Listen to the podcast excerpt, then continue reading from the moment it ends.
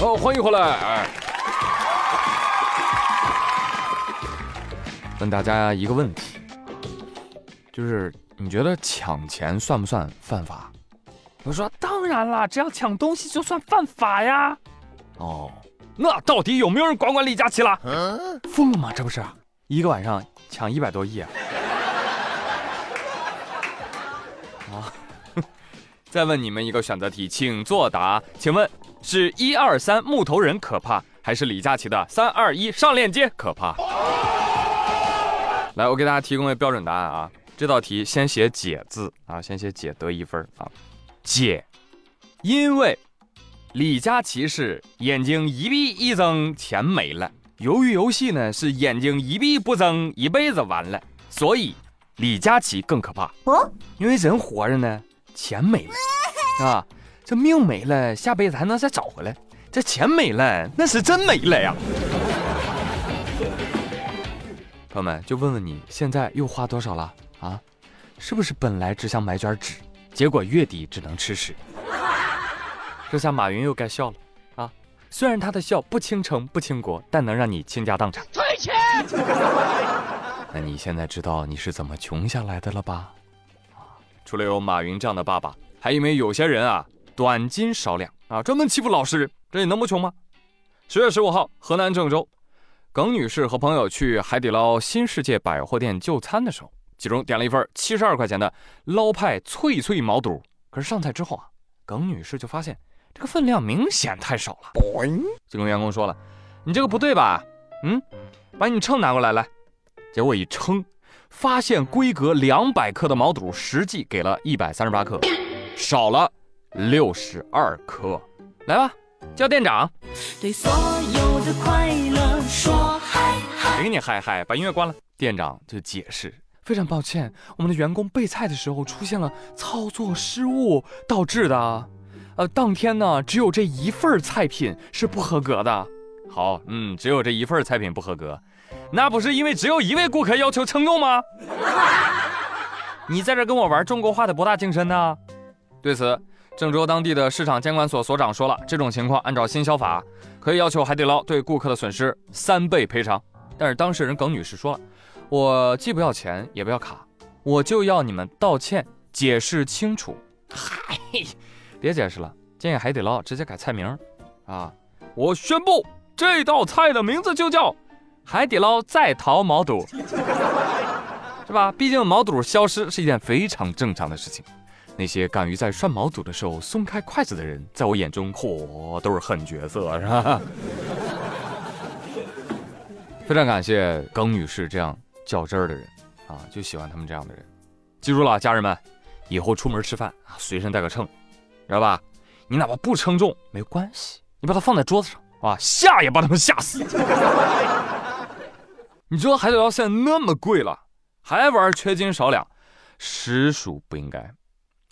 哎呀，我都后悔了。那上期节目还给他们免费宣传了一波啊，广告费赶紧给我打过来，真的是。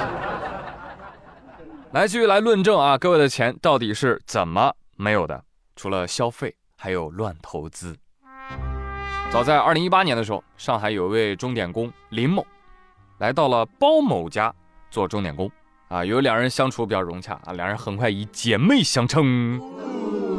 二零一九年的时候，包某就说了：“妹妹啊，我在江苏啊有一套三层的小别墅啊。”哦呦，姐姐，你可真厉害呀！别墅可是老贵老贵的了。哎，没有没有啦，只需要十几万元哦。哎，你要不要啊？啊，可以卖给我吗？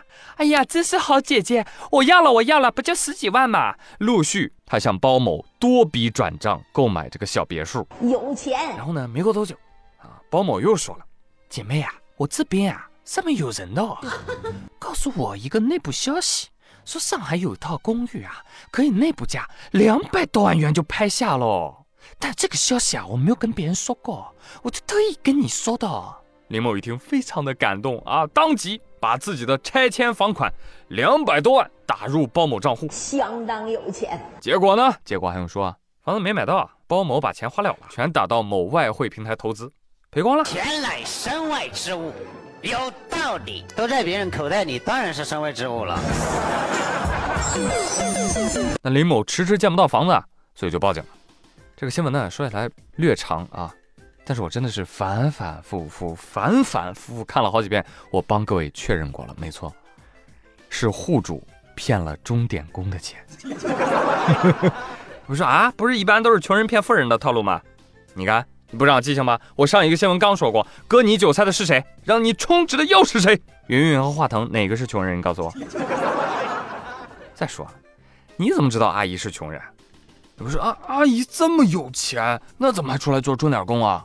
阿姨说：“哎呀，小伙子，你这个格局小了吧？如果我不出来工作的话，怎么让你知道我这么有钱呢？”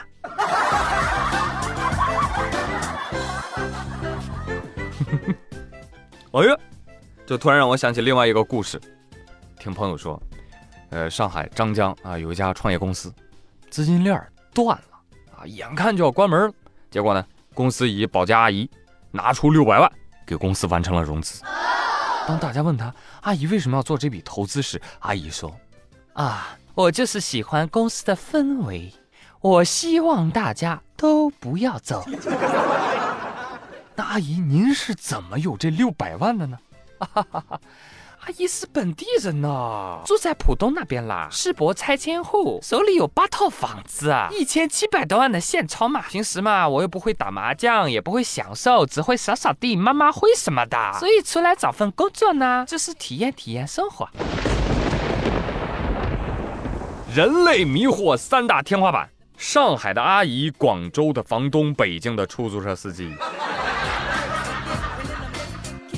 没事儿，别跟他们聊天哇，心态会崩的，知道吧？哎，其实这个新闻看完之后，我都焦虑了啊！现在真是明卷易躲，暗卷难防啊！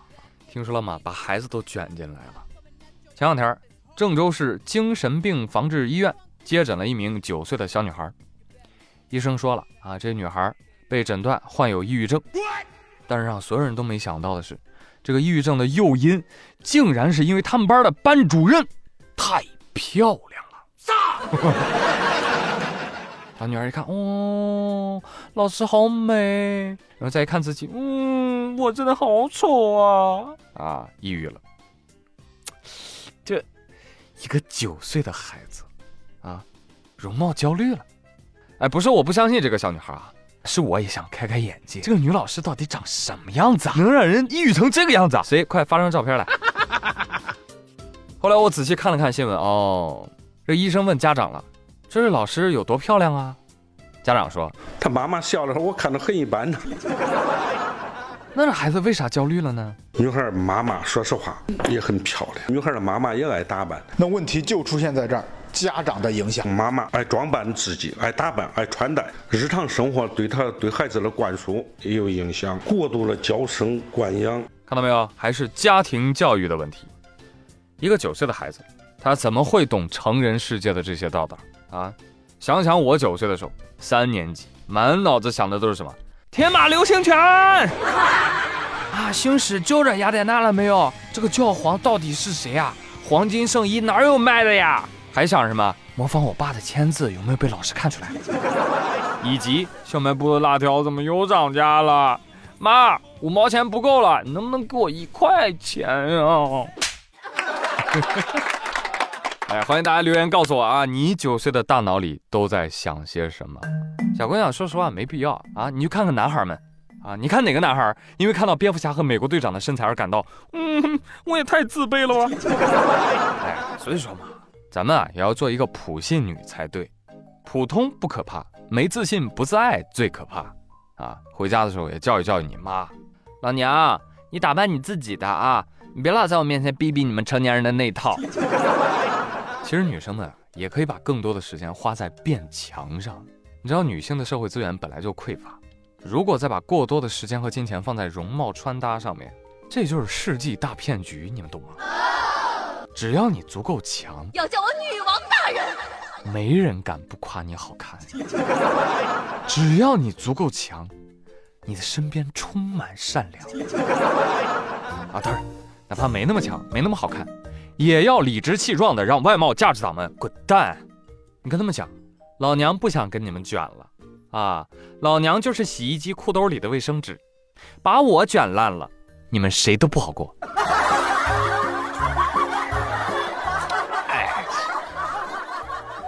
真的，做一个纯真善良的人不好吗？啊，天天卷卷卷，比比比，烦死了！来看看下面这个孩子，四川成都陈女士家是养猪的，陈女士呢就挑了一头小白猪。给家里三岁的萌娃当宠物，从此以后啊，这个小猪跟小女孩就整天玩在一块儿，是吧？小女孩吃辣条也分小猪几口，小女孩洗澡了也给小猪洗洗澡，小孩呢还会用脚给小猪按摩，哎呦，这猪仔啊十分的享受。作为回馈，猪仔啊也特别懂事儿啊，知道帮妈妈带孩子了啊。突然有一天，小女孩灵感爆发，妈妈妈快拿笔来。这拿起马克笔就在小猪身上作画，这小猪呢就很乖，安安静静的趴在地上接受小主人的涂鸦。这画的什么鬼？朋克摇滚猪啊，这是啊？感觉下一秒这猪就要站起来了。肉看的肉。陈女士说了，孩子有了小猪的陪伴啊，手机啊、电视啊也少看了很多。哎，你说这小孩在猪身上乱画的时候，这猪咋不动呢？啊猪说：“嗯，我我哪里敢动啊？我还以为是在给我身上抹调料呢。那你现在看到了吧？画的这么丑，你还不离家出走？不走不走。嗯，现在我出门啊都没人敢惹我了。你看，老子身上有纹身了。啊！兽人永不为奴，除非包吃又包住。哎，好不容易找到一张长期饭票，获得一块免死金牌，不容易啊。”哎，猪猪，嗯，你经常吃小主人的辣条，那你这个肉现在应该是自带麻辣口味了吧？哎，别跑啊！哎，对比上面那个小姑娘，再看看这个小姑娘，跟猪仔为伍，房前屋后的风，亲近自然和动物，哪管她淑女不淑女，漂亮不漂亮呢？哈哈，什么时候才能明白，开心快乐的童年才是父母给孩子。最珍贵的礼物。